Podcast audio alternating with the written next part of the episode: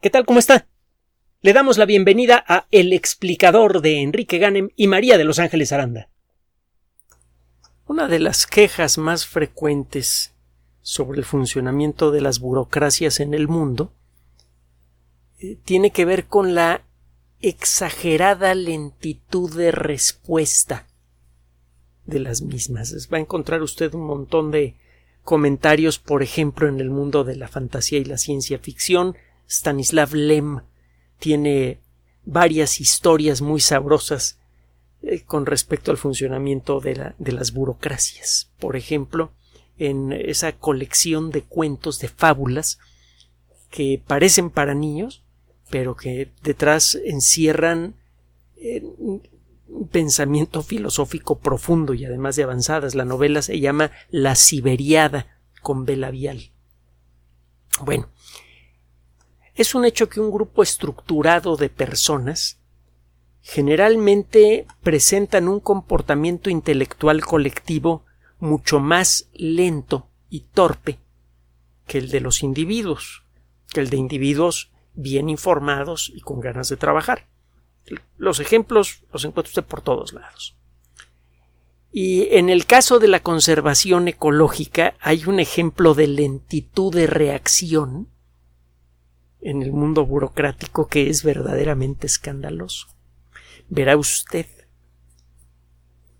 Charles Darwin fue naturalista por vocación, no por entrenamiento.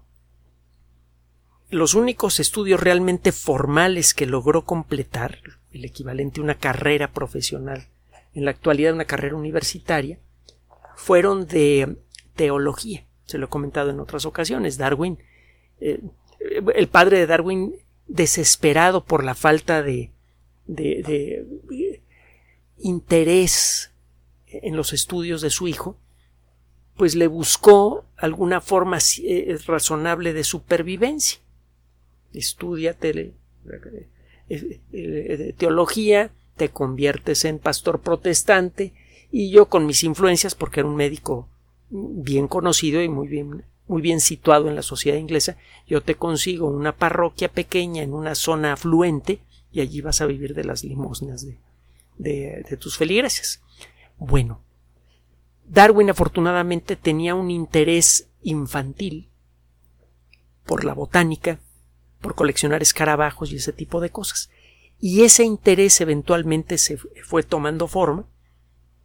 Ese interés fue el que acabó llevándolo a bordo del barco Beagle, en el que estuvo cinco años, y cuando regresó ya tenía todos los elementos suficientes para convertirse en un naturalista de primera línea. Darwin hizo contribuciones espectaculares a muchas disciplinas, por ejemplo a la geología, la paleontología. Desde luego, fundó la teoría de la evolución, que es, es el equivalente para la biología de lo que fue la teoría de la gravedad para la física y es por eso que a Darwin se le considera con la misma estatura intelectual que a Newton. Es uno de los cuatro o cinco genios científicos más importantes de toda la historia. Y no es un accidente que estén enterrados en, la misma abadía, en Westminster. Bueno, Darwin obviamente, al explorar el concepto de evolución, exploró el concepto de ecosistema, aunque todavía no se utilizaba ese término y en el capítulo 4 de su libro hace una recomendación para la recuperación ecológica. El problema de la tala exagerada ya era patente en la Inglaterra del siglo XIX. La isla británica es relativamente pequeña y eh, bueno, es hogar para muchos millones de personas y fue allí en donde nació la revolución industrial moderna que involucra entre otras cosas un consumo acelerado de recursos naturales. Así que en Inglaterra comenzó a manifestarse el problema de la deforestación mucho tiempo antes de que se convirtiera en un problema mundial. Es un problema que muchas grandes mentes del siglo XVIII y siglo XIX estuvieron señalando y nadie les hacía caso. Beethoven, por ejemplo, en más de una ocasión escribió cartas a las autoridades vienesas para proteger bosques cercanos a la ciudad de Viena que estaban siendo talados. y con perspectivas que ahora consideraríamos muy del siglo XXI. Si usted encuentra por allí algún libro con las cartas de Beethoven, que hay eh, algunas ligas en el Internet, eh, las cartas son lo suficientemente antiguas como para ser de dominio público, va a encontrar que este caballero era un, eh, fue probablemente el primer ecologista sordo de la historia y bastante efectivo porque sí logró evitar la tala de varios bosques importantes. Darwin nunca fue tan eh, pues tan activo socialmente como, como lo fue Beethoven, este, tenía una personalidad en muchos sentidos opuesta. Y eh, lo que sí llegó a señalar es la importancia que tiene una naturaleza sana para una sociedad humana sana. En el cuarto capítulo de el libro más famoso que escribió, que escribió varios, y que por cierto la mayoría son de muy fácil lectura, los últimos libros que escribió ya eran más técnicos, pero el diario de un naturalista es un libro de aventuras, es un libro bonito, vale la pena leerlo. Eh, el libro clásico, el más conocido, y del que estamos hablando ahora, eh, El origen de las especies por medio de la selección natural, es un libro realmente delicioso para el público en general. Fue escrito por un aficionado a la ciencia que se convirtió en científico serio le habla a todo público, es un libro de divulgación que ahora es más disfrutable con la ayuda del Internet porque cuando le menciona una tal o cual especie usted la puede consultar en la Wikipedia. Y sí, estoy recomendándole leer el libro, carambas. Pero bueno, el caso es que en el capítulo 4, de manera muy precisa, dice eh, que para poder recuperar la verdadera salud de un bosque, no puede usted comenzar plantando reforestando con una sola especie, que es lo que hacemos continuamente. En México, por ejemplo, y, no es nada más México, en muchos lugares del mundo, cuando se habla de reforestación se habla de sembrar pinos, por ejemplo. Y eso no es reforestar. Un ecosistema sano necesita de variedad, necesita de biodiversidad. La biodiversidad vegetal es fundamental para darle soporte a la biodiversidad animal. No todos los animales gustan de vivir de, en, zonas con puros pinos. Si quiere usted recuperar un ecosistema complejo como un bosque, necesita comenzar en forma compleja, plantando eh, eh, organismos vegetales de distintas especies y además plantándolos eh, en forma sucesiva, no hace un solo esfuerzo eh, a lo largo de tres meses o un año de plantar un montón de árboles, sino que lanza usted un proyecto a una o dos décadas, como mínimo, en el que con frecuencia está usted plantando en la misma región árboles pequeños de distintas especies. De esa manera empieza a tener usted lo que se ve en un bosque, árboles de distintas especies y de distintas edades. La propuesta de Darwin, le digo, fue hecha hace 150 años y ¿sabe cuándo empieza a tomársela en serio? Hace unas semanas. Hay una organización que se llama AAB, B labial. Eh, está relacionada con la Universidad de Birmingham en Inglaterra. Eh, la Universidad de Birmingham tiene un instituto que se llama Instituto Birmingham para la Investigación Forestal, por sus siglas en inglés es BIFOR, B-I-F-O-R.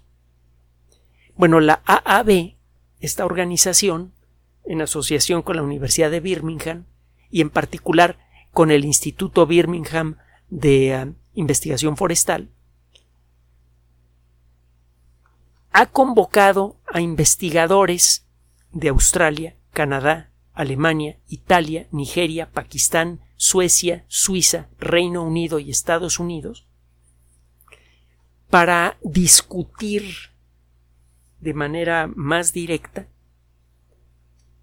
la propuesta que hace Darwin.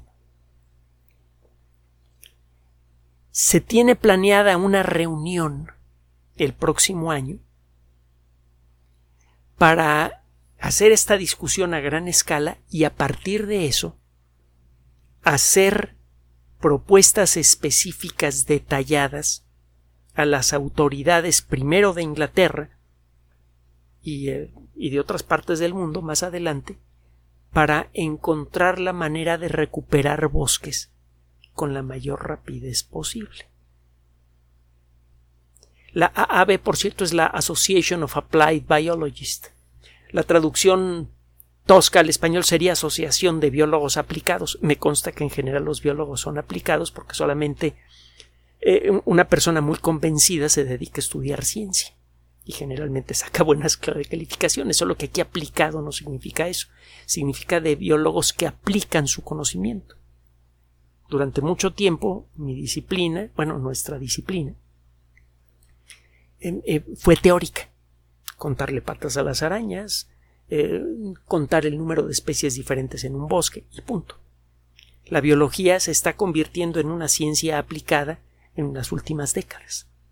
Y entre las consecuencias está la rapidez con la que hemos logrado empezar a controlar la pandemia de COVID-19. Es consecuencia de, la aplicación del conocimiento biológico. Bueno, el gobierno inglés se ha involucrado de manera muy importante con la recuperación ecológica, que es uno de los temas que comienzan a discutirse ahora que se habla de calentamiento global antropogénico. El gobierno inglés se ha puesto la meta de cubrir su territorio con bosques hasta en un 19%. Es decir, casi una de cada cinco hectáreas en Inglaterra deberían quedar cubiertas por bosques para el año 2050.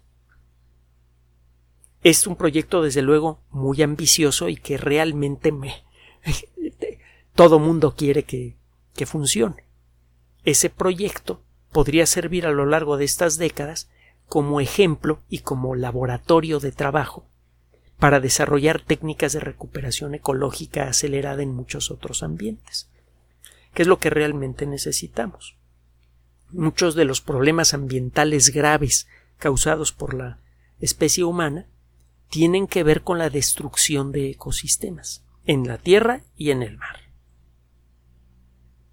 Como hemos insistido en muchas ocasiones, el supuesto problema del calentamiento global antropogénico es cuando mucho, si es que resulta ser un fenómeno real en el sentido en el que lo presentan al gran público, es cuando mucho, repito, una consecuencia, un síntoma del verdadero problema, que es la destrucción ambiental acelerada. En la mayoría de los casos, lo que se llama bosque sustentable en la actualidad son bosques de monocultivo. Se siembran muchas hectáreas con la misma especie de pino, por ejemplo, con la intención de eh, cortar por segmentos estos pinos y mantener una producción continua de madera. Esta producción sustentable no es sustentable. La calidad del suelo comienza a perderse, la calidad eh, la capacidad del suelo para nutrir árboles comienza a perderse como consecuencia de estas prácticas, se pierden muchas especies animales que dependen de bosques biodiversos, etcétera, etcétera, etcétera. Va a ser necesario cambiar eso. Y eso significa que mucha de la explotación eh, eh, forestal va a tener que cambiar como consecuencia de esto. Mucha de la industria de explotación forestal va a desaparecer o va a cambiar de manera radical de aspecto. Lo que proponen entonces estos investigadores es convertir a Inglaterra en un laboratorio para poner, para echar a andar la idea de Darwin de manera precisa como consecuencia de esto, le digo, va a ocurrir un evento en Inglaterra que va a tener, entre otras cosas, como consecuencia la preparación de una serie de artículos para una edición especial de una revista que se llama Food and Energy Security Journal, es decir, la revista de seguridad alimenticia o alimentaria y energética. Una revista, desde luego, de corte ecológico eh, científico. De verdad, eh, verdaderamente ecológica. Muchas veces el término eh, eh, ecología se, se confunde con el, con el concepto ecologista, militante, que puede en algunos casos ser muy positivo y en otros no. Aquí estamos hablando de la ciencia. Se van a mantener abiertas las. Se va a mantener abierta la recepción de propuestas para esta revista hasta el primero de marzo de 2022.